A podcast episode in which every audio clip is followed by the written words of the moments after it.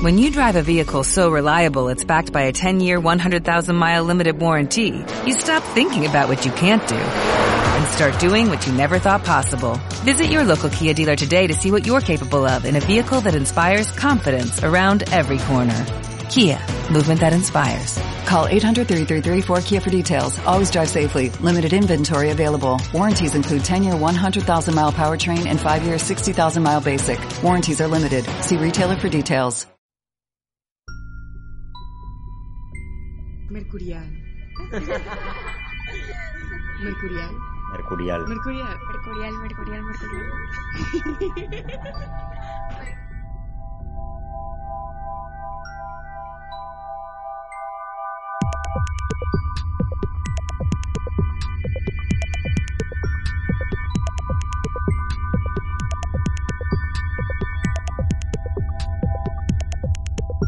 Hola queridos mercurianos, les saluda Raquel Gutiérrez Ravelo. Bienvenidos a una nueva emisión de Mercurial, un podcast sobre estilo y cultura joven en el Caribe.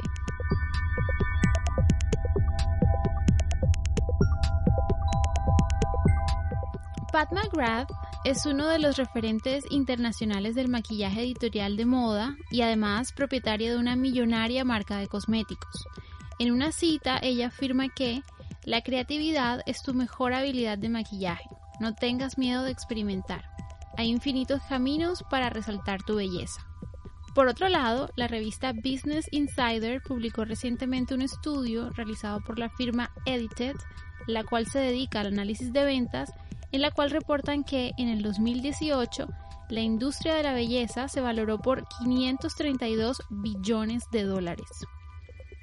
Parte fundamental de este crecimiento, según el mismo estudio, son los llamados influencers y bloggers de maquillaje y tendencias de belleza que mediante sus tutoriales y reseñas están cambiando varias reglas del juego dentro de este mercado y en consecuencia en la forma en que nosotros, los consumidores, definimos lo que es bello y replanteamos para quién es el maquillaje y lo más interesante, sin distinción de género o de raza.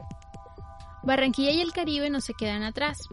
Una muestra de ello es Cassandra Valderrama, mejor conocida en las redes sociales como arroba Makeup. Esta abogada, graduada de la Universidad del Norte, compagina el derecho con su pasión por la asesoría de maquillaje social, editorial, con sus cursos y con la generación de contenido para redes sociales. En este episodio, Cassandra nos ayudará a comprender cómo funciona realmente el negocio de ser influencer de belleza y analizaremos cómo el maquillaje se está convirtiendo en un vehículo para la liberación y para promover la diversidad de género, de razas y de arquetipos de belleza.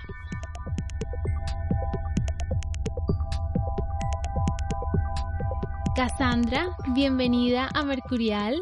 Hola Raque, muchas gracias por la invitación. Eh, yo encantada de estar acá contigo acompañándote. Qué bien, qué rico que pudieras venir, que lo pudiésemos lograr después de tanto planearlo. Claro, yo encantada. Bueno, Cas, em, cuéntanos un poquito sobre, sobre ti, sobre cómo, cómo empiezas a meterte poco a poco en el maquillaje como una profesión. Eh, pues fácil, pues desde joven, desde muy joven, desde los 15, 16 años, eh, todo lo que yo consumía en el internet era mm, tutoriales de belleza. Eh, de una u otra manera se fue creando como un hábito y, y, cada vez me daban más ganas y tenía más ansiedad por saber eh, cosas sobre la belleza, sobre el maquillaje y todo lo demás. O sea, digamos que eso me dices cuando tenías 15 o 16 que ya es hace bastante tiempo, sí. Que cuando el internet todavía era como un poquito más virgen de lo que es ahora, ¿no? Sí, claro. Cuando, cuando tú tomabas el celular, el teléfono y desconectabas el internet de la casa y estaba Cassandra viendo tutoriales en YouTube. qué chistoso, o sea, es desde siempre. Sí, exacto, desde siempre y es más, cuando iba a clases, porque yo, yo estudié Derecho aquí en la universidad, em, tenía clases a veces a las 6 de la mañana y yo llegaba con mi maquillaje, con mi delineado y todas mis compañeras eran como que, ¿tú, tú te levantas a esta hora a maquillarte? Y yo como que sí, yo me acuesto pensando en qué me voy a maquillar al día siguiente. Y esa, eso, pues de ahí me empecé a dar cuenta, más que todo por otras personas, como, como cómo veían las personas cómo me piropeaban el maquillaje y yo pensaba que era algo normal que todas sabíamos hacer, pero todo el mundo se encargó de hacerme saber de que no, de que eso me hacía especial. Qué bien, Cas. En verdad eso pasa mucho, por ejemplo, cuando no sé, cuando a veces uno lee vainas en internet de determinada persona era súper talentosa para, no sé, escribir o pintar, pero no lo piensa como algo que los demás no tienen, sino que se le da como muy, muy nato. En esa época como pre-Instagram, pre-todo, eh, llegaste, pero que era más o menos que coincidía con la época de los blogs. ¿Llegaste a tener algún blog de maquillaje o algo por el estilo? No, en esa época eh, yo era bastante, bastante penosa. Eh, a veces, no sé, cuando me decían que estaba muy maquillada, yo reflexionaba y, y, me hacía preguntas a mí misma, pero al final, no, mi pasión terminó ganándole a todas esas como, como comentarios a veces malintencionados. Pero no, mi, siempre tuve seguridad en eso, pero nunca tanta para llevarla al nivel de crear una página, un blog. De hecho, eh, esta, la página que tengo en Instagram actualmente la hice eh, más que todo por presión social de mis amigas, que siempre... ¿En serio? Sí, o sea, porque yo, o sea, si fuese por mí, todavía estuviera como, no, eso me da pena. Pero claro, obviamente cuando empiezas, eh, todo te va costando un poquito como, como expresarte, como que nada, van a pensar que soy una ridícula, van a pensar que soy muy superficial, eh, de pronto estos temas no son tan importantes, de pronto yo no sé tanto de esto, pero al final las personas que te aman y que te rodean y, te, y que ven tu luz, de pronto la ven primero que, lo de, que tú mismo. Claro. Entonces, ellas fueron mis amigas más que todo, fueron las que me empujaron a que yo abriera mi página de Instagram. Qué lindo, Carlos. Qué chévere. Y me, parece muy curioso porque, bueno, eh, tienes casi 5.500 seguidores en Instagram. Yo siempre he sido de las que creo que no es tanto la cantidad, sino la calidad de, de esos seguidores y la relación, el vínculo que uno establece con la gente que, que, que lo sigue o con el que uno está creando su propia comunidad, como una red extendida de amigos. Y yo te veo y nunca me habría, no me habría imaginado que, que, te sentías como un poco insegura de eso. Sí, es que ahora mismo pues ya digamos que he fortalecido mi confianza eh, al ver que por lo menos las reacciones, no tanto porque Instagram pues eh, ya las, eh, las ¿cómo es que se dice esto, este tema de las interacciones? Ya no las mide tanto como por los likes que tú das, sino por qué tanto entras a esa página, cuántas veces al día, eh, que si guardas los posts, que si ah, ¿en serio? No sabía eso. Sí, eso ya, ya, de hecho, por eso van a quitar los likes, porque ya las personas se sienten limitadas a crear solamente el contenido que les dé likes, cuando por lo menos eh, yo estaba leyendo hace poco que em, había un chico que creaba contenido de fitness. Entonces él le preguntaba a uno de los expertos en las redes que, que, él quería hacer otro tipo de contenido, pero que al momento que él montaba una foto sin camisa, todos los likes eran para esa foto. Entonces ya él, por lo menos si montaba otro tipo de contenido, ya no tenía como tantos me gusta. Entonces por eso es que ya Instagram está pensando en quitar los likes para dejar de limitar nuestra creatividad a cierto contenido que es el que genera más likes por el contenido que en verdad de pronto le gusta más compartir a la persona que tiene la cuenta. Por lo menos, digamos un ejemplo, eh, yo hago ejercicio todos los días. Y yo a veces muestro como ciertas cositas. Entonces me llegan muchas preguntas, ¿cómo haces eso? ¿Cómo aprendiste? Entonces a veces me siento limitada porque yo digo, bueno, mi contenido es de maquillaje. Yo, yo no como que no tengo que estar hablando de, ejercicio. Pero de pronto son tips que a ciertas personas le podrían ayudar y al final también terminan teniendo buena acogida. Porque... Y sabes, ahora que dices eso, me parece interesante porque creo que a medida que la gente te va reconociendo en algo, y tú también empiezas a compartir otros aspectos de tu, de tu vida, ya tu cuenta no va siendo solo de maquillaje, sino de tu estilo de vida, que es un estilo de vida que seguramente comparten muchas personas que ya de por sí te siguen que luego se extiende de pronto a cómo comes, que luego se extiende a em, qué ropa usas para ejercitarte, todo ese tipo de, contenido. Sí, exacto, eso viene a ser eh, un conjunto, porque ya solo a la gente no le interesa, bueno, Cassandra, qué es lo que se pone en la cara para maquillarse, sino que Cassandra, qué hace para tener eh, la piel bonita, Cassandra, qué hace para cuidarse el cabello, Cassandra, o sea, ya va a generar un tipo de preguntas que va fuera del maquillaje va más metida a mi vida personal y a las cosas o a, o a las rutinas pues que tengo eh, en, en realidad de todo, o sea, no solo de maquillaje, sino de ejercicio, de desayunos, de comida. Que me parece genial, Cas. En verdad, uno a veces piensa que lo que uno hace como que pensando en, en los problemas que hay en el mundo, como que, wow, en verdad, esto quizás no es lo más... Eh, denso, pero igual son cosas que hacen parte de la vida y que nos ayudan a algo muy importante que yo creo que es el autoestima, sentirnos mejor. Claro. Algo también que me parece chévere es la relación entre lo que haces, y esto es como un paréntesis aquí, y tu signo, que tú eres Libra. Sí. Eso es muy librano, la belleza, la Sí. estética, la cosmética. Todo eso tiene que ver con mi signo. eh, mi signo es un signo muy visual, o sea, todo lo- nos entra primero por los ojos y pues no sé si, si me pongo a pensar, pues ahora que hace poco una, una chica me hizo un comentario y me dijo como que tú todo, a ti todo lo que te rodea es lindo. Tu, tu maquillaje es lindo. Tu perro. Tu perro es lindo, tu hermanita es linda, tu novio es lindo. Y yo como que, o sea, son cosas que de pronto pueden parecer superficiales, pero es algo que termina siendo así de una manera u otra. Eso es muy librano. Sí, Una parte de Libra, pues. Sí. Antes de empezar con la entrevista te comentaba que mm, a diferencia de pronto de otros eh, creadores de contenido en el tema de belleza y de maquillaje, tú te enfocas un montón en dar reseñas, en dar como tutoriales. Cuéntanos por qué, cómo llegaste a empezar a crear este tipo de contenido, qué te motivó a, mm, enfocar, digamos, tu presencia en redes en este tema de, de, de educar, si se quiere. Em, definitivamente, porque así como te conté de que cuando yo tenía alrededor de 14, 15 años, yo empecé a probar todo tipo de productos que salían en el mercado. Después me di cuenta de que podía adquirir productos que no necesariamente vendieran en Colombia, sino eh, mandarlos a traer de Estados Unidos, porque eso era, ese era el contenido que yo consumía. Yo no, yo no veía bloggers colombianas, yo no veía contenido nacional. Yo siempre consumía era gente de Estados Unidos. Entonces, había productos que allá tenían al alcance de sus manos, pero acá no, no, no se encontraban disponibles. Entonces, eso fue como, como lo que me ayudó a, a, a conocer ese tipo de productos y enseguida como mandarlos a traer poco a poco. Ya, tú sabes, un adolescente que ahorraba sus, sus meriendas y, y todo lo que el dinero que le entraba para hacer esa inversión en como comprar un pro- unos productos un poquito más costosos. Y eso me, me ayudó muchísimo a, a tener más experiencia con los productos, a conocer las marcas, a desenvolverme más en esa área. Entonces yo creo que eh, un maquillador tiene que ser muy completo en ese aspecto porque de pronto eh, hay un producto que a mí me sirve de maravilla, pero yo tengo por lo menos, yo tengo eh, la piel mixta, mi nariz y en el centro de la frente se me ponen muy, muy grasosas, pero hay muchas personas que tienen otro tipo de pieles, entonces empezar como a, es, es algo muy difícil, pero obviamente la, la, la experiencia es la que te va a ayudar a identificar esos productos que de pronto a mí no me sirven por mi tipo de piel, pero a otra persona le pueden servir. Entonces ya con eso, con eso más o menos fui agarrando em, la seguridad para hacer mis reseñas.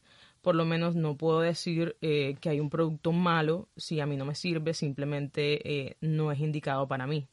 Puede que a otra persona le funcione de maravilla. Entonces yo siempre les hago saber em, que toda, toda regla tiene su excepción. Eso es una regla tanto en derecho, tanto en la vida real, tanto en todos lados. Toda regla general tiene su excepción. Me encanta porque en los posts siempre mencionas que nunca recomiendas cosas que tú misma no hayas probado. Eso me parece súper responsable. No, exacto, eso es muy difícil, por lo menos a veces hay marcas que me quieren enviar productos, em, pero por lo menos tienes que tienes que revisar bastante la intención que tiene esa marca. Por, si, si ella te dice, te la mando y pruébala, si, si te gusta lo muestras, si no te gusta pues no lo muestras, etcétera.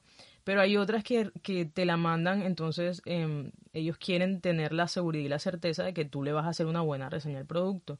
Y eso es lo que yo siempre digo, como que yo no puedo saber si te voy a hacer una buena reseña si no he probado el producto, o sea, no me puedo meter en ese chicharrón, por decirlo así. Si no tengo la experiencia, llego yo a decir que me gusta cuando en verdad no me gusta. O sea, yo no trabajo, mi opinión no se vende. Aparte, yo creo que eso es como lo más difícil de, de ganar en la audiencia. Porque puede- Credibilidad. exactamente. Y a- apenas la pierdes, es muy difícil volverla a, a recuperar. Entonces, eso es algo con lo que soy demasiado, demasiado em, terca en ese aspecto. No me gusta probar, eh, recomendar cosas que no he probado. No he tenido la experiencia suficiente. Qué bien.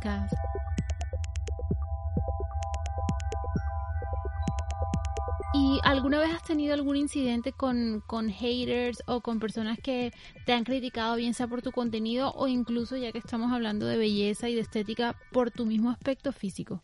Sí, claro, em, uno siempre en las redes está expuesto eh, a todo tipo de comentarios. Gracias a Dios, el, diría que el 98% de los comentarios que he recibido son positivos, pero siempre está esa persona inconforme, que de pronto tuvo un mal día, que de pronto tuvo una mala semana y quiere desquitarse con un extraño en Internet.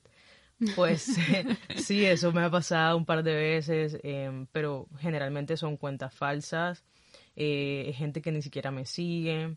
Y son comentarios tontos y sin fundamento, como por lo menos, me, acuerdo bien que una vez estaba cocinando con mi novio y estaba hablando como, porque a veces también muestro eso en las historias, como recetas o cosas interesantes. Entonces yo estaba diciendo en las historias que a mí me gustaba comprar los mejores ingredientes porque con los con mejores ingredientes se prepara obviamente una mejor comida. Y esa fue la historia que la persona me contestó y me dijo, eres una ridícula. Y empezó a insultarme y a decirme un poco de cosas y yo como que entonces yo oí la historia de nuevo como, ok, de que, de que se estaba burlando ella o que... Entonces lo único que, que le pude hacer como la conexión fue al decir yo lo de los ingredientes costosos o ni siquiera mm, costosos. De mejor calidad. De mejor calidad, exacto. Entonces yo como que bueno, o sea, si ella se ofendió porque yo dije que a mí me gusta comprar las cosas de buena calidad, yo no tengo, yo creo no creo que tenga yo ningún problema. Claro, no, no, yo es lo más lo que tú dices, ponerse un poco la gente ahí Sí, exacto, como a ver, porque es que eso pasa, hay, muchos seguidores que de pronto están ahí pendientes a ver em, en qué te equivocas para enseguida tirarte piedras. Y eso es normal, o sea, yo la verdad que no le paro a esos comentarios, no, no me generan, ni, antes sí, obviamente al principio, al principio por lo menos los primeros seis meses, eh, algún comentario malo que me hacían, yo me enseguida me ponía triste, me afectaba, le decía a mi novio, mira, me dijeron esto, y él me decía, tú eres boba, tú por qué te vas a dejar de decir eso, o sea, no le pares bola a eso, esas personas tienen rabia con su vida y se van a agitar contigo que ni siquiera te conocen. Exacto. sobre todo él y mis amigas eran como que no le pares bola, entonces yo ahí como que empecé a a reflexionar lo que es realidad. O sea, no, no, le puedes parar bola a alguien que no conoces que te está criticando. Claro, ni dejar de hacer lo que te gusta por las críticas de alguien que probablemente solo tuvo un mal día. Exactamente. Y bueno, ahora que hay tantos maquilladores en la ciudad, tanta gente queriendo como lanzarse a, a, tomar un pedacito de este boom del maquillaje, eh, genera obviamente un mercado mucho más saturado. ¿Qué crees tú que te hace a ti especial, que te hace diferente o tu factor plus con relación a, esta, cantidad de maquilladores que hay hoy en día? Em, pues mi factor eh, diferenciativo entre todas las técnicas y todas las cosas nuevas que hay es que yo eh, siempre trato de ir como un paso más hacia adelante, em, trato de buscar técnicas que sean, porque es que hay muchísimas técnicas y yo creo que a veces eso es lo que la gente lo confunde, porque hay técnicas que son para redes, que eso es maquillaje muy llamativo, muy cargado, muy pesado, que se va a ver bien en fotos, pero de pronto en la vida real no se va a ver tan bien. Entonces, yo creo que eh, hay que partir desde ahí, desde ese punto, que hay muchísimos tipos de maquillaje. Hay para cine, para Instagram, para el día a día, para el matrimonio. Todos esos son diferentes y llevan técnicas diferentes. Entonces a veces lo que veo es que por lo menos las personas que hacen este tipo de cursos o que son maquilladoras o que van a un máster de maquillaje no tienen eso en cuenta, no tienen en cuenta de que lo que les están enseñando tiene un propósito. Entonces hay que entonces que enfocar eh, todas las técnicas con, con, el lugar y el momento apropiado. Eh, esto de los ojos, eh, de los ojos con colores neones, de las cosas súper locas, súper las líneas, eso me parece algo más como para redes o para una foto, algo que, porque esos maquillajes toman horas, eso es lo que la gente a veces ve la foto en Instagram y dice, ay, qué chévere, no sabe que detrás de ese maquillaje hay 3, 4 horas de trabajo, em, entonces eso nada más es como para tomarle la foto y que quede en la foto y ya después. Claro, como fotografía de belleza editorial, editoriales. Exacto, editorial. Y ahora que está de moda en el Reino Unido, están muy de moda los colores neones en los ojos y, y yo estuve en un máster con Mitchell, eh, uno de los maquilladores del Reino Unido súper famoso, y él nos decía que, que esos maquillajes él no los hacía en, en, en la vida real, pero que había ocasiones donde las personas querían eso para salir. Entonces es como que ya, ya dejó de ser ya eso todo entonces va de acuerdo a tu personalidad, de Claro. acuerdo, y tú sientes segura en, en hacerte todo ese show en los ojos. Actualmente me encanta que traigas ese tema de los masterclass. Hay un montón de eso, masterclass, workshops, talleres, em, y la gente está motivadísima asistiendo, pues los que realmente se quieren profesionalizar y, y profundizar. Em, Cuéntanos aquí en Barranquilla cómo ves tú ese gremo del maquillaje, porque ya sabemos que está súper saturado, que hay mucha gente, pero ¿qué más nos podrías contar sobre todo aquellos que creo que los más jóvenes que están muy pegados al tema de las redes sociales? ¿Cómo es eso? ¿Hay competencia? Em, ¿cómo, ¿Cómo es? Pues yo, em, pues yo sinceramente la única competencia que tengo es conmigo misma, eh, es tratar como de desbloquear eh, ciertos niveles em, y retarme a mí misma, no tanto para parecerme a otra persona, sino más que todo para perfeccionar las técnicas y para hacer mi arte, em, colocarle como mi toque personal. Eh, el mercado está llenísimo de masterclass, está llenísimo de, de automaquillaje, etcétera. Lo que tenemos que tener en cuenta es que a veces, por lo menos, yo pagué el máster de Mitchell que no fue nada económico, porque no, no son clases económicas. Eso es lo que la gente a veces no hace como cuando uno le cobra por un maquillaje, uno le está cobrando no por el tiempo, no por el producto, sino por todas las cosas que uno sabe acerca de- del maquillaje. Entonces, eh, yo creo que eso a veces no lo tienen en cuenta cuando van a pagar los masters, que de pronto esos masters son unos maquillajes para show, para hacer un literal un show. Y, y eso es lo, entonces no podemos decir que así vamos a maquillar a todo el mundo que llegue a sentarse a nuestro estudio, porque no es así. Entonces hay que tener claro de que esas técnicas son para show, son para, para verse más extravagantes, por decirlo así. Como para escenario, teatro, Exacto. cine. Entonces, si ya quieren por lo menos eh, algo más enfocado en, en cómo se ve la piel en la vida real, en cómo eh, capturar esa belleza, resaltar esa belleza natural de las personas, porque esa es otra cosa, por lo menos. Em, hay maquilladoras que, em, que maquillan y, y le cambian como toda la cara a la persona. Me encanta que hayas traído eso. Es que sí, o sea, me parece como no deberíamos tratar de cambiar a la persona, por lo menos tus cejas son súper pobladas y tus pestañas son enormes, entonces yo a mí me gustaría jugar con eso. O sea, a una persona como tú yo no le pondría pestañas falsas, porque ya las tienes lindas, entonces me gustaría resaltar las que ya tienes. Claro, es que yo me acuerdo que antes, de hecho, eh, te estaba aquí por preguntar eso. En pe- en la- el maquillaje era una cosa que hacía el señor que era peluquero y usualmente, pues en- yo me acuerdo cuando era chiquita, las señoras no le, no, la mayoría no les gustaba porque decían eso, que les dejaban la cara súper pastelosa, súper como diferente, ni siquiera le atinaban como a la base, color, al color exacto. Y creo que hoy en día el maquillaje, la tendencia del, de- del maquillaje o la industria del maquillaje ha derrumbado todas esas barreras y la gente ahora yo siento que voy para una entrevista o una reunión importante, voy donde mi maquilladora que me gusta a que me haga un maquillaje. O voy para una fiesta muy especial, voy donde, o sea, como que ya se ha vuelto algo mucho más integrado a las a las rutinas o a los sí como a los pasos de belleza de, de las mujeres. Y yo creo que es precisamente por eso.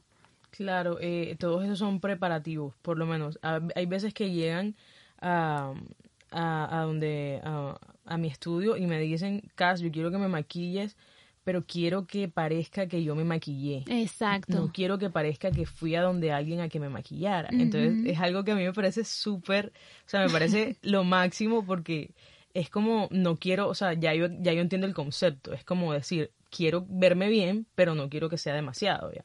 Y eso es lo que al final todas queremos, como vernos como nosotras mismas, no que, que súper maquilladas así, wow. A mí me encanta, a mí me encanta todo lo que tenga que ver con maquillaje.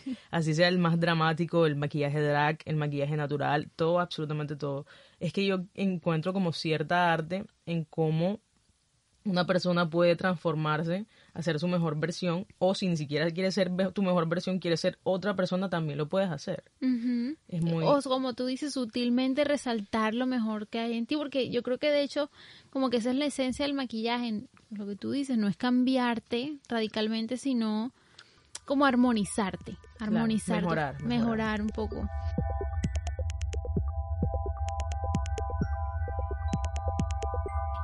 Y mm, cuéntanos un poco sobre las tendencias del, del momento, que está por ahí como, como rondando. Ya supimos hace mucho tiempo el tema del contouring, después el strobing.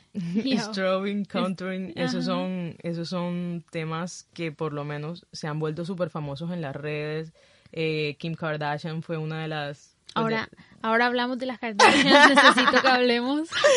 Y Kim Kardashian fue una de las primeras en, en salir. Bueno, eso es eso es súper viejo, de hecho, el contouring eh, es, algo que nuestros nuestros senseis, los drags, nos, nos inventaron a nosotras en el mundo del maquillaje. Pero como nadie lo hacía y salió Kim Kardashian y lo hizo, entonces ahora se volvió famoso. pues. Claro.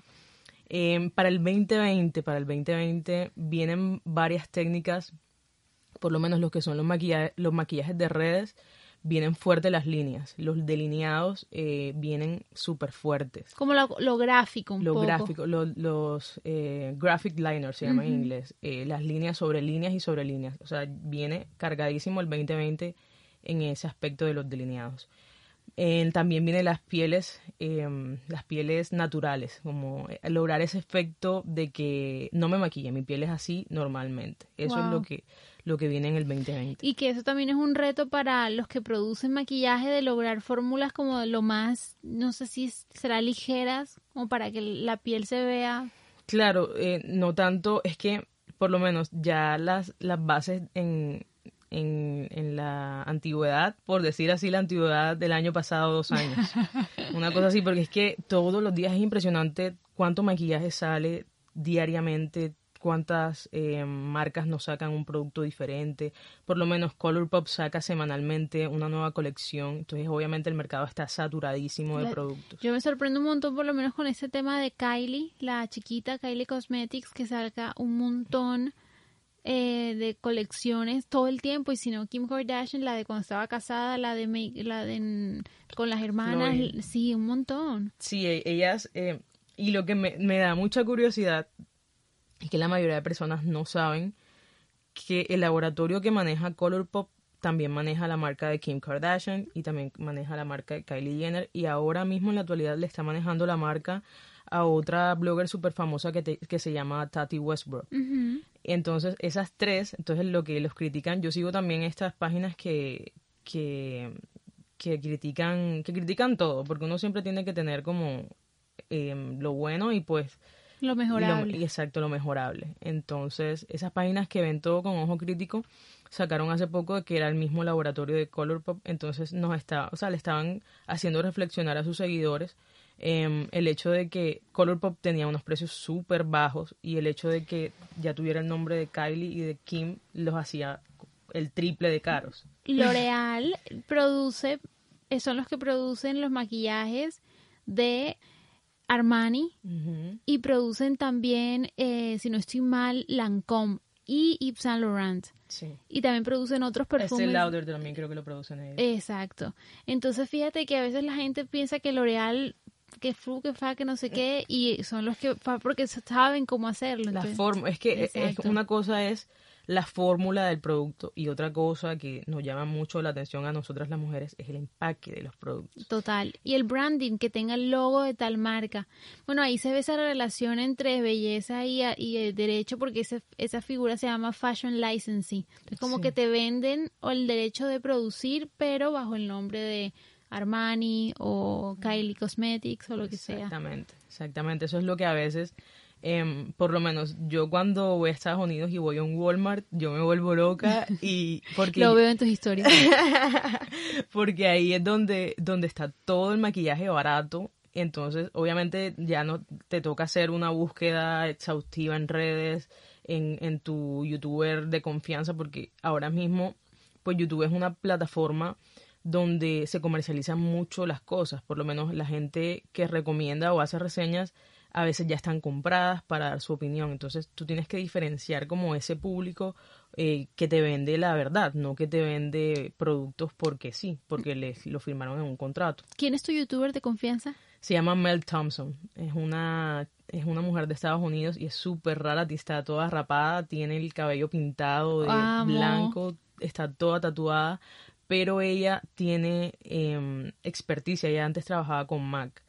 Entonces, ella siempre le gustan eh, los productos. Cuando yo voy a buscar un producto costoso, porque eso, eso sí, a ella le encanta un producto costoso, pero las reseñas que ella me ha dado, por lo menos los primers que yo utilizo, los polvos, las bases que ella ha recomendado, que usa todos los días, porque e, eso es lo que tiene ella diferente, que ella coloca en la descripción del video todos los productos que utiliza en cada video. Entonces ahí tú puedes ver como la constancia en ciertos productos, ya puedes ver qué es lo que le gusta a ella, qué es lo que le funciona, porque esa mujer prueba productos todos los días. Entonces ya por lo menos hay un polvo de Huda Beauty que esa, ese polvo es lo máximo, a mí me fascina. De hecho, lo compré hoy porque estaba en Black Friday. Oh. Sí, y es lo máximo y ella lo usa todos los días y todos los días lo uso yo y me encanta. Entonces, yo todo lo que sale que está nuevo, yo espero. Hay que ser prudentes también a la hora de comprar. No es por comprar porque ya salió, porque está nuevo, porque quiero ser la primera. No, no, no, no, porque al final vamos a tener eso hasta que se nos, se nos acabe. Entonces, eso es lo que yo también veo, el consumismo o sea, así como aumentan todos los productos del maquillaje, así aumenta el consumismo y no debería ser así. Deberíamos solamente comprar lo que necesitamos. ¿Cómo es tu proceso o qué le sugieres a los oyentes a la hora de comprar maquillaje? ¿Qué, ¿Cuáles son como tus tres, cinco tips básicos que tú también aplicas? Ya nos contaste uno que es el de chequear esta youtuber y como tener un ojo crítico que te fías Em, esperar un tiempito. Claro, un tiempo prudente porque como les digo, los lanzamientos eh, son semanales, eh, a veces diarios. Entonces lo que tenemos que esperar es em, a que el producto, por lo menos, si es un producto maravilloso que va a cambiar tu vida, va a agarrar fama por sí solo. Entonces solo tienes que esperar a que se vuelva, se vuelva popular, por decirlo así. Eh, lo segundo es, hay veces, lastimosamente en Colombia no se puede, pero en Estados Unidos te dejan probar las bases antes de comprarlas. Te, te, dan tu muestra o te dan una muestra del producto y esa es una manera excelente de saber si un producto te puede funcionar o no te puede funcionar. Para no, como decirlo en, en lenguaje costeño, para no enguesarte y para no quedarte con un producto que de pronto te costó 50, 100 dólares y no te gusta. Hay unas, ahora que hablas de eso, hay unas marcas que yo no sé si aquí en Colombia creo que había una o dos, que tú compras una suscripción mensual y te mandan una cajita con samples de diferentes marcas y está, yo creo que esa es una muy buena forma de tú probar productos y ir identificando esos que te gustan y esos que no. Claro, esas cajitas son a veces, eh, no sé, a veces son muy buenas y a veces son bastante mediocres. Entonces, eh, también uno puede decidir elegir qué mes la vas a comprar. Por lo menos, eh, si hay un producto que a ti te gusta o que quieres probar y está en la cajita del mes que viene, pues tú la compras. ¿Por qué? Porque te van a venir más productos que si de pronto a ti no te gustan, los que los demás productos que vienen los puedes obsequiar, los puedes regalar y te quedas con el producto que en verdad querías comprar. Eso, me parece una manera excelente de comprar, de aprovechar pues la suscripción a la Boxy Charm, que es una de las cajitas que yo compro eh, mensualmente. Qué bien. Cas, y hablando también, eh, siguiendo con el tema de las tendencias, eh, otra que creo que está tomando cada vez más fuerza es el tema de lo sostenible, de lo amigable con el medio ambiente y, bueno, obviamente poniendo atención a, los ingredientes con los cuales elaboran esas cosas que nos gustan, a, la forma en que están hechos los empaques, si se pueden reciclar, si no. ¿Cómo es tu, tu acercamiento con este tipo de, o esta, esta tendencia de una u otra forma de la sostenibilidad? Sí, claro. Eh, a veces también va muy ligado eso con los productos que prueban y no prueban en animales. Eso. Hay personas que tienen, por lo menos que no compran nada L'Oreal, nada Maybelline, porque esas son marcas que lastimosamente todavía prueban en animales. Entonces ya hay que hacer como un examen eh, eh, sobre los productos. Hay algo que, que quiero decir y que mm, hace, por ejemplo, hace poco, así desde el año pasado, Colourpop sacaba sus paletas en cajas de cartón, lo que el cartón me parece mucho más reciclable que lo que hacen ahora, que las hacen de plástico. Claro. Entonces, eso me pareció como, pero es que la gente lo pedía y es algo que de pronto no tenemos esa conciencia y ellos obviamente te quieren vender, sí o sí. Claro, claro, van a acomodarse. Sí, a lo que la necesidad del público requiera. Por lo menos antes venían en unas cajitas de cartón, lindas el empaque, le metían mucho al diseño, etcétera, pero ahora las cambiaron y ahora traen espejo, ahora son de plástico. Lo que me parece chévere es que como que las sombras las puedes sacar y con, cambiarla que se te vaya acabando. Eso me Ah, parece claro. un poquito más porque de pronto hay una sombra que te gastas y todavía tienes la paleta entera, entonces vuelves y compras la sombra y la la metes en la paleta. Hace un tiempo atrás hubo una polémica con esta marca Avon o Avon, em, que es ese maquillaje de revista que consume muchísima gente porque eh, tenían muchos ingredientes sumamente tóxicos, ya ni siquiera no sostenibles ni amigables, sino tóxicos. Sí. Yo creo que igual eh, sí es bueno como chequear y prestarle mucha atención a los ingredientes. Sí, claro. Es más, ahorita te voy a buscar una página que yo sigo. Es una página en internet donde tú están listados eh, muchísimos productos de belleza y de cuidado de la piel y están listados sus ingredientes em, del 1 al 10, del más saludable al más tóxico. Buenísimo. Sí, es buenísimo. Creo que se llama DNA Cos, una cosa así sale en internet em, y te, te ayuda por lo menos a saber qué tantos ingredientes nocivos. Por lo menos mi piel es súper. Es, em, le cae mal el alcohol. Todas las cosas que tengan alcohol es súper sensible al alcohol. Me irrito, me, me, me causa brotes, etcétera. Entonces yo lo que hago es cuando quiero comprar un producto, pero no sé muy bien si me va a caer bien, em, busco la lista de ingredientes y busco en la página a ver si tiene alcohol en su fórmula, a ver de pronto si el alcohol está... eh, tenemos a- obviamente que aprender a leer las etiquetas. Si el alcohol está entre los primeros ingredientes, quiere decir que hay bastante alcohol en la fórmula. Si ya está en los últimos, pues quiere decir que no hay tanto, no hay tanto Ah, alcohol. mira, no sabía eso. Sí, ellos, a ellos los obligan a listar los ingredientes del, de, por lo menos del que más tengan hasta el, hasta el que menos tengan. Entonces, obviamente, si está, por lo menos mi bloqueador, este, tiene, está, en los ingredientes está el agua como primer ingrediente. Entonces, quiere decir que toda la fórmula es a base de agua.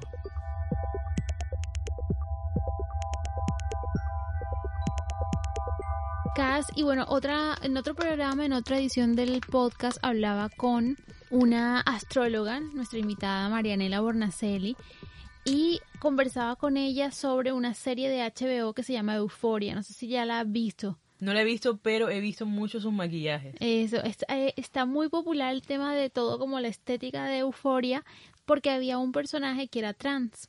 Entonces me causa mucha curiosidad también a veces cuando entro en YouTube y busco como cositas de maquillaje, de belleza, la gran cantidad de influenciadores, de youtubers, de bloggers que hacen parte de esta comunidad. Beauty Boys. Beauty Boys. Entonces, creo que es el maquillaje también se ha convertido hoy en día como una forma de, que personas de diferentes eh, géneros o que no se identifican ni hombre ni mujer puedan usar eso como una herramienta para expresarse, para liberarse, para sentirse más ellos.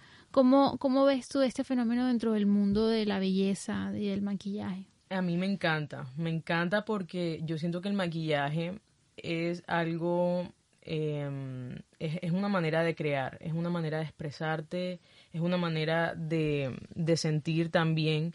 Entonces, eh, cuando, cuando nos damos cuenta de que todo el mundo tiene al- alcance, todo el mundo tiene acceso, todo el mundo puede hacerlo, es algo maravilloso en mi opinión.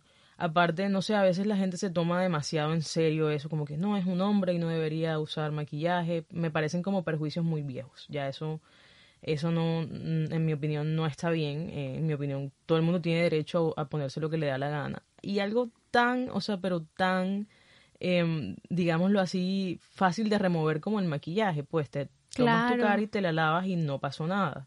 Entonces no sé por qué la gente se, se, se frustra tanto si a la hora de la verdad de donde vienen los verdaderos trucos y las verdaderas eh, técnicas de maquillaje eh, de los trans, de los gays, de los De los drag queens. Exactamente, eh, son ellos los verdaderos maestros porque no es fácil hacer que un hombre se vea como una mujer, eso, es- eso es un- algo muy difícil y ellos lo han logrado desde hace décadas, entonces no sé por qué ahora nosotras mujeres no- nos vemos con la, en la capacidad de criticar eso cuando es algo que vino de ellos. Eso No. es lo que a veces, eh, por lo menos hay muchas maquilladoras que no les gusta eso de los trans, de los, de los drags, entonces como que ven con eso como muy raro, cuando en realidad los- las raras serían ellas porque pues los drags inventaron el maquillaje drag. No, y, y estos programas como RuPaul Me Drag encanta, me encanta. y de ahí han salido unas estrellas fantásticas que la verdad es que de admirar todo el estilo, todo. Y bueno, ahora sí hablemos un poquito más sobre las Kardashians. ¿Qué onda las Kardashians? ¿Cómo es que han podido crear esta, este, este, este prototipo de belleza? Porque es que antes ese, el mismo cuerpo, como esas caderas. Claro, Kris Jenner es la reina de todas. wow.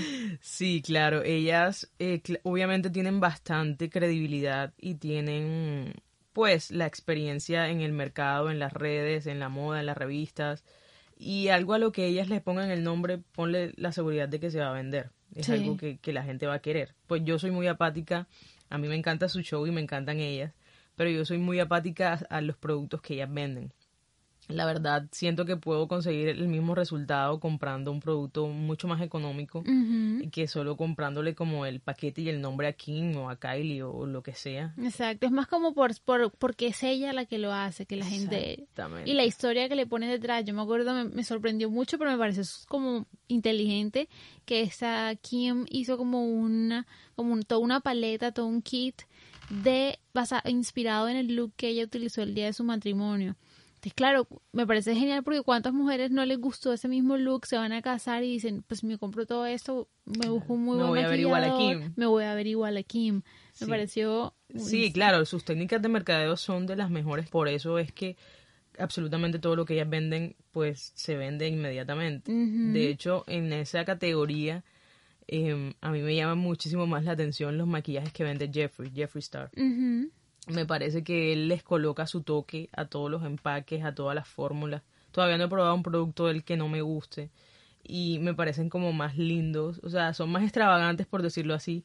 Los de Kim son como más neutrales, más eh, sobrios, eh, pero no sé, a mí Jeffrey se lleva todo mi corazón. Bueno, y en el, al inicio del programa hablaba de Pat McGrath, que es como esta eminencia, y también sus maquillajes son como de los que pues los expertos les, les gusta un montón. Sí, ella, ella le dicen, ella, sus maquillajes tienen un toque galáctico. Galáctico, sí.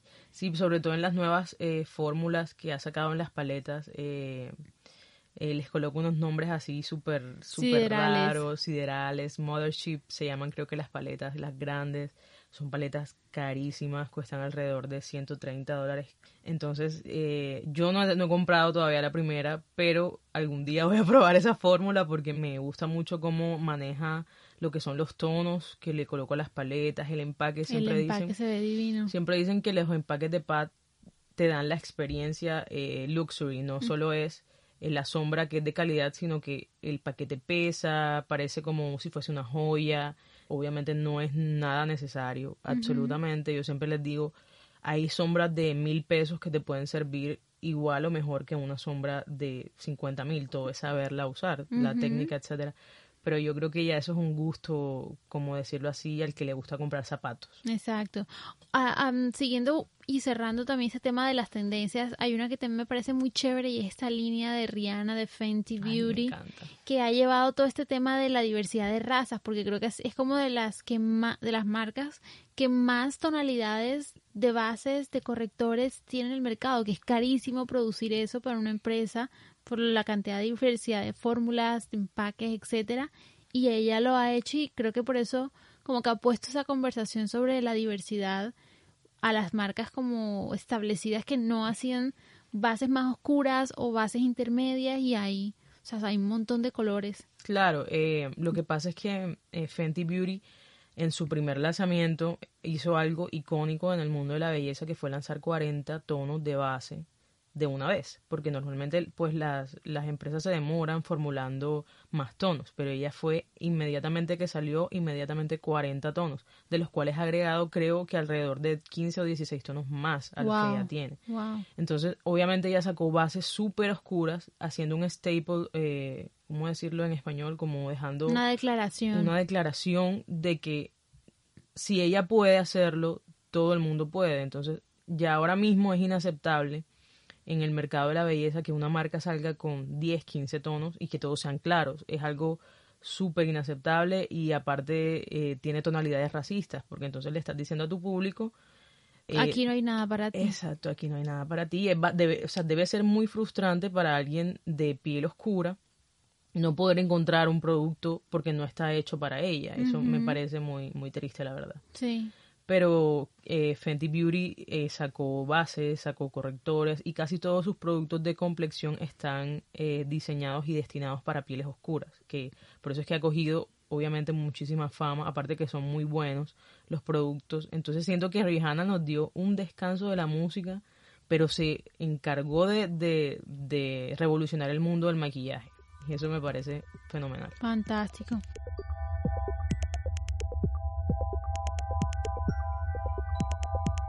Cuéntanos un poquito sobre em, qué proyectos tienes tú a mediano plazo y a largo. ¿Te imaginas alguna vez, por ejemplo, tener tu propia línea, qué sé yo, de maquillajes o algún emprendimiento relacionado con la, con la belleza y el maquillaje?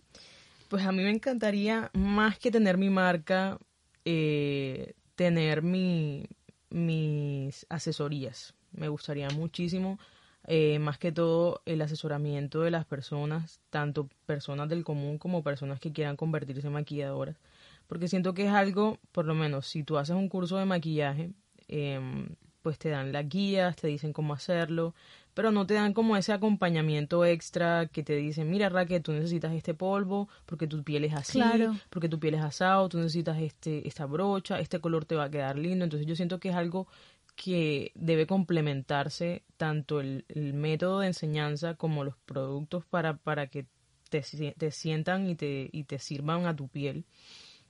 Debe ser un trabajo en equipo. Entonces a mí me gustaría muchísimo enfocarme en hacer em, en, realizar asesorías eh, para ayudar a esas personas, no tanto como venderles algo de mi marca, porque yo siento que ya el mercado está demasiado saturado de, de toda clase de productos económicos, costosos, ya, o sea, ya creo que no, no necesitaría hacer una marca, la verdad. Ahora que dices de eso, me gustaría que nos dejaras como unas recomendaciones de marcas costosas y marcas... Eh, más asequibles eh, que se puedan conseguir eh, en Colombia. En Colombia.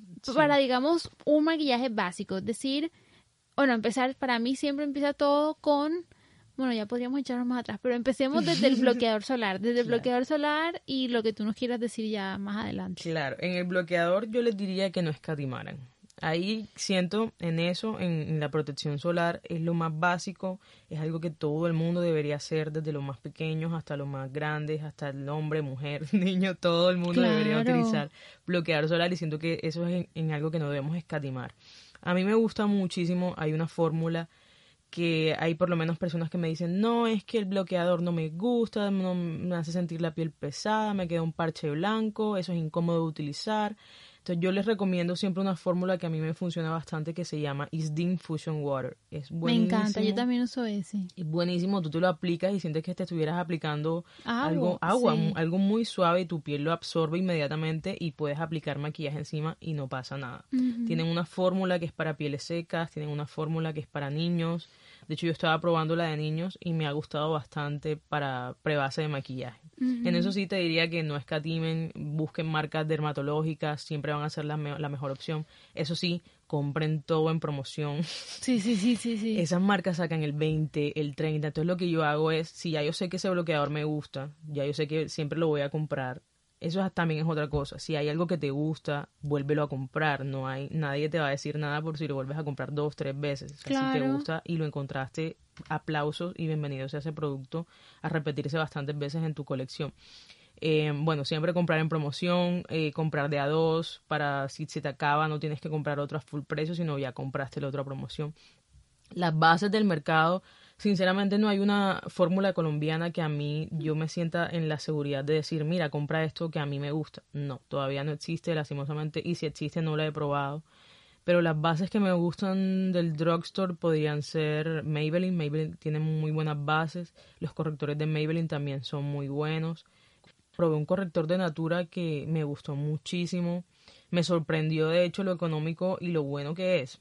Eh, ese tiene mi reseña, mi perfil, yo lo reseñé hay un polvo suelto de Raquel, la marca, que es súper bueno para sellar. Este, es que a mí me encanta la onda de, por lo menos, si vas a usar base, si ya vas a tener tu cobertura con la base, no necesitas colocarle una capa extra de cobertura a tu piel con un polvo que también tenga color, sino en cambio vas a- vamos a sellar ese, esa cremosidad de la base con un polvo translúcido, que no te brinde más cobertura, sino que simplemente eh, te quite la humedad y ese, eso a veces como que nos roza con la ropa y se nos pega la base. Es porque no está bien sellada. Ah, Entonces- mira, eso es un súper buen, yo no tenía ni idea. Ven acá, ¿y qué onda con esa BB cream que traen como hidratación, protección solar y color? Pues esas BB cream a mí me parecen que son buenas para el día a día porque son fórmulas que no tienen mucha cobertura y son agradables de utilizar, son cómodas, pero lo que tenemos que tener en cuenta es que no podemos reemplazar el bloqueador por la BB cream. No podemos porque generalmente esas fórmulas se quedan cortas en protección. Entonces, eh, lo que yo les digo es, sí, compren la BB cream, úsenla todos los días, pero primero coloquen su bloqueador. Claro, échate abajo tu bloqueador, amiga. Sí, exacto. Y arriba la BB cream para emparejar tono de piel, que si tienes manchitas, que si, etcétera. Et- Y es una buena alternativa, la verdad, para el diario. O si no, si no te quieres gastar la platica en la BB cream, tu hidratante la puedes mezclar con tu base y formar una fórmula un poquito más suelta, un poquito más hidratante, con menos cobertura y eso también lo puedes utilizar como base. Eso está chévere. Yo la verdad es que eh, no, yo, tam- o sea, yo no sé usar base porque siento que no he encontrado tampoco una. L- la técnica, el método, que si con brocha, que si con esponja. La verdad, la verdad, te soy muy sincera, Raque, a mí me gusta mucho, muchísimo aplicar la base con las manos. Sí, eso he visto. Mucha gente también en tutoriales dice como que es la mejor forma de, de realmente difuminarlo. Claro, porque tus manos tienen calor, el calor de tu, de tu sangre, eso calienta la fórmula y hace que se, que se adhiera muy bien a tu piel. Obviamente puedes eh, después regresar con una esponjita como a, a retirar el exceso de producto que te haya quedado, pero para mí ese es el, el acabado más lindo. Obviamente es algo pues so- so- muy de uso personal, porque es muy difícil que una clienta llegue a- al estudio y yo le vaya a poner la base con la mano, me va a decir, ven acá, ¿y qué te pasa? Sí, sí. ¿Dónde está tu brocha? ¿Dónde está tu esponja? No, no, no. Es algo como más para el uso personal, el día a día, como veíamos a nuestras mamás prepararse para ir al trabajo. Ellas usaban las manos, por lo menos mi mamá. Sí, sí. Todavía es la hora y se, y se aplica la base con las manos, que si los dedos para el corrector, etcétera. Y es una manera súper rápida y eficaz de lograr nuestros ob- objetivos porque es que a veces no hay tiempo, o sea, que Claro. sí, que, que, que si que si el corrector, que si la base, que si el polvo, pero nena, tienes 10 minutos para salir de- para el trabajo. Claro. Entonces, obviamente necesitas optimizar todo eso y tener resultados mejores y las manos van a ser tu mejor ayuda. Cas, y luego de, de corrector, base, bloqueador, ¿qué sugerirías en términos de, por ejemplo, no sé, blush rubor? El blush tiene, o sea, el 2020 viene cargado de blush. Es impresionante eh, eh, la técnica del, del- de colocar muchísimo blush se ha vuelto Vuelve. muy, sí, vuelve. Vuelve y, y en tendencia porque ahora no solo van a ser en los, en los en los pómulos, sino también eh, un poquito en la nariz y un poquito en los párpados, como Ah, para sí. sí, para asimilar, eh, para que toda la piel quede de una manera uniforme y hacer un glam, por decirlo así, más natural. Que tengas como ese flush, no solo en el blush, no solo en, en los cachetes, sino en todo tu rostro. A mí me encanta esa técnica eh, y por lo menos lo que me acabas de decir, que primero viene, eh, de hecho primero viene el hidratante. Sería hidratante, bloqueador, base corrector y por último vendría el polvo. Eh, después del polvo sí puedes colocar que si bronzer, que si blush, que si iluminador y todas estas cosas que nos gusta a las mujeres tener en los cachetes. Y yo siempre les digo, jueguen con esas tres cosas. No necesitas eh, una paleta de sombras, puedes utilizar el bronzer en los párpados, puedes utilizar el blush como sombra, el iluminador también lo puedes utilizar como sombra. Es que hay veces que tenemos em, productos que son en verdad multiusos. Claro, y subi- subutilizamos esas cosas. Claro, exacto. Por lo menos hace poco una amiga me decía, Cas, Cas, ¿yo dónde consigo una sombra fucsia? Necesito una sombra fucsia, ¿dónde la compro? Y en mi cabeza fue como, tú tienes un rubor rosado. Sí, sí, tengo este. Y me mostró literal un rubor fucsia. Y yo como Claro. que, esa es tu sombra fucsia. Entonces ella me dijo, sí, pero es que no queda. Entonces ahí le tuve que enseñar más que todo la técnica para que quedara de la saturación que ella quería. Pero como le, como le digo, te digo a ti, les digo a todo el mundo, los maquillajes son siempre multiusos. Nunca nos vamos a quedar, porque eso es lo que la industria quiere, que necesitemos un producto por, para cada cosa, para cada paso, cuando en realidad de pronto un solo producto puede suplir todas esas necesidades. necesitamos gastar más. Eso me encanta. Cas, y un tipcito con el tema de la higiene de la brocha, porque muchas veces la gente se, ay, me broté, o ay, no sé qué, y no es hormonal, y no es sino un, de pronto un mal, una mala limpieza de sus productos, o un producto que ya está viejo. Claro, y que ya claro. no- yo de hecho tengo un post en mi Instagram sobre todo lo que tienen que saber acerca de cómo vence el maquillaje. Yo lo guardé, lo tengo en mis guardados. Ese fue uno de- eso, eso es lo que me gusta, por lo menos eso es lo que yo más veo en mis posts, las veces que los guardan. Eso para mí es oro, más que más que los likes, los, si los guardas quiere decir que te gustó, que te interesó, que lo vas a volver a leer. Claro, que lo quieres conservar. Exacto, que lo quieres conservar, eso me encanta. Bueno, eh, para mantener las brochas limpias, yo creo que si son de uso personal, pues semanalmente o cada 15 días máximo, deberíamos hacer un aseo de nuestras brochas con un jabón suave, con agua tibia, ponerlas a secar del lado de la brocha, eh, del lado donde está por lo menos las pelucitas hacia abajo, para que todo el agua caiga y no entre y no penetre por lo menos en lo que es el mango de la, de la brocha porque se puede despegar, se nos puede dañar la brocha. Los maquillajes tenerlos siempre muy limpios. Hay cosmetiqueras que yo he abierto y Oh. salen de Or- todo, sale todo. Murciélagos. Murciélagos, sale toda la familia de murciélagos ahí, de ratones, de todo. Y eso en verdad habla mucho de, de ti. O sea, no tanto si eres maquilladora o si eres, eso no importa, eso habla muy, muy mal de tu higiene. Entonces, si tenemos, si se rompió, entonces lo podemos, o podemos buscar en internet cómo se, volverlo a arreglar, o si definitivamente es algo que vamos a cargar en la cosmetiquera y que sabemos que puede que se rompa de nuevo, botarlo. Tristemente, botarlo porque esas fórmulas que tú vuelves a unir después de que se rompen se vuelven más frágiles, entonces puede que se vuelvan a romper. Entonces, o es o es o, arre- es o arreglarlo y dejarlo en tu casa y solo usarlo ya las veces que, que lo vayas a utilizar y saber que si lo vas a mover puede que se vuelva y que se rompa. Claro.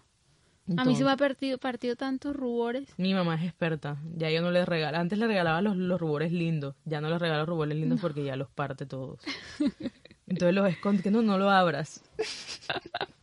Le da pena contigo. Le da pena y, yo, y la miro. Entonces llega a mi cuarto y me dice que mis brochas están sucias. Ay, que, que ven, yo te las lavo. Porque es que ella tampoco me decía, yo no sabía que eso se podía lavar. Claro, mucha gente no sabe que se deben lavar. Eh, Yo, mi cabeza fue como, mi cabeza explotó, fue como que, ay, Dios mío, que esto no salga a la luz, por favor. Ven, yo te las lavo. Cas, y cuéntanos un poquito sobre el cuidado de la piel, porque todo empieza ahí, ¿no? Claro, claro, claro. Porque es que hay veces que, aparte, no sé, a veces hay gente que cree que las fotos que ven en Instagram o que las cosas que ven en Instagram son reales. Sí, y déjenme sí. decirles que no es así.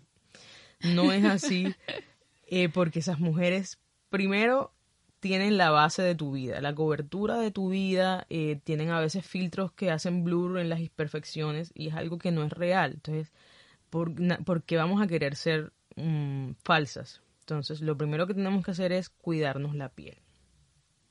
Cuidarnos la piel, eh, el bloqueador, que si la hidratante, que si hacernos de pronto si, si sufrimos de punticos negros o ese tipo de, de granitos en el rostro, ir a un, a un profesional una vez al mes a hacernos una limpieza, que nos recomiende un producto efectivo. Eso siempre tienen que invertirle más, más que al maquillaje diría yo que es a la piel.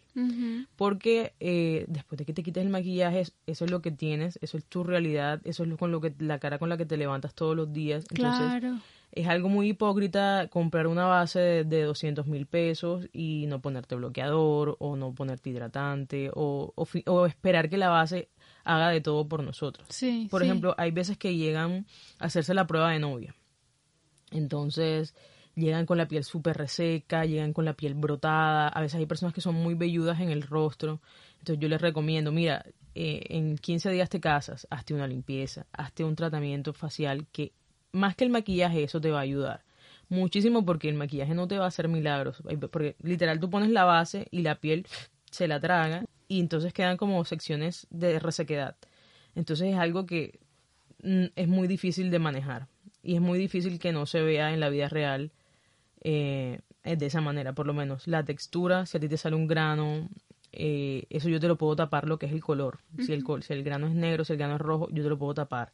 Pero esa bolita, esa textura que se forma en tu piel, El relieve. el relieve que se hace, yo no hay manera en que lo pueda quitar. Lo puedo disimular, sí, pero se va a ver. Entonces la idea es que no esté, la idea es que preparemos esa piel. Mi mejor amiga se casó el año pasado y ella es, o sea, ella es como yo, igualita.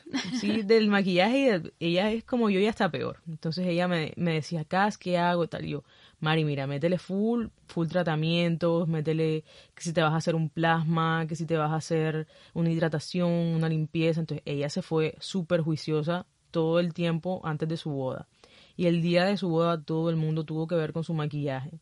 Y yo, Claro. sí, todo el mundo, ah, porque yo la maquillé ese día, entonces todo el mundo, ah, te quedó divino. Entonces lo que, lo que, por lo menos lo que no sabían ellos, era que María José se había preparado esa piel desde hace meses. Entonces algo que no logré yo sola. Ella también, obviamente, me ayudó para tener ese, como decirlo así, ese, Esa base. esa base para que corriera y para que todo se viera fenomenal fue ella y, y su, y su cuidado que tuvo anteriormente con su piel. Genial, Cas. Me encanta que traigas eso a colación porque realmente creo que y nos, si ya nos ponemos a, a traquear un poquito más hacia atrás, desde dónde viene la belleza, tendríamos que empezar diciendo, obviamente desde el interior, cómo te sientas tú, tu propia autoestima, tu propio autocuidado, cómo comes, te ejercitas, eh, todo, o sea, todo va a ir llevando poco a poco para que luego cuando llegue el maquillaje saque a relucir lo mejor, pero no es solamente como esa parte por decirlo más superficial a lo que se ve más fácilmente, sino todo lo que lo que está detrás. Sí, exacto, lo que conlleva el maquillaje y, y para que su, su duración, porque es que a veces que tenemos la piel muy reseca y, y no nos va a durar entonces lo mismo que si tuviéramos la piel preparada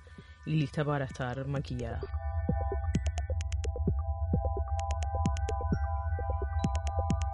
Bueno, Cas, yo aquí tengo unas preguntas rápidas que son las últimas. Em, primera pregunta, ¿qué es belleza para ti? La belleza para mí es una decisión. Eh, yo creo que cada quien puede decidir eh, si sentirse o no sentirse bello, porque a mí en lo personal me pasa, hay días que decido estar hermosa, sentirme hermosa, y hay otros días en los que decido que en verdad no me siento hermosa. Claro, no estás en el Como mood. todo. Sí, claro. Un producto de belleza o de maquillaje que sea indispensable para ti. El bloqueador solar. Un ritual para sentirte precisamente hermosa. Servirme una copa de vino, poner música y sentarme a maquillarme. Genial. Una, un, una o un artista del maquillaje que hay que investigar y que hay que seguir.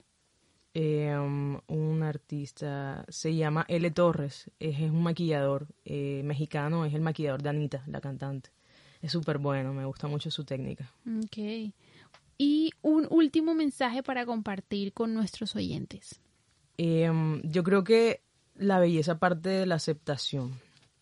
Eh, de la aceptación y de no tanto de querernos como somos, sino de aceptarnos como somos y de si queremos de pronto mejorar ciertos aspectos, eh, también podemos hacerlo, pero sin compararte con otra persona porque pues obviamente, no sé, o sea, hay veces que las personas eh, eligen eh, cambiar sin ver por lo menos que tenemos parte de, de, nuestras de nuestros genes, de nuestra sangre eh, en nuestro cuerpo, por lo menos todos heredamos todos de nuestros padres, de nuestros abuelos, entonces son partes que nos hacen ser nosotros mismos. Y no no sé, por eso es que yo aplaudo toda clase de cirugía que la persona se haga para sentirse bien, yo lo aplaudo, eso me parece perfecto y fenomenal, pero no es algo que yo haría porque no, no es algo con lo que me siento identificada, aparte ya he aprendido todos estos años aceptarme y a quererme como soy.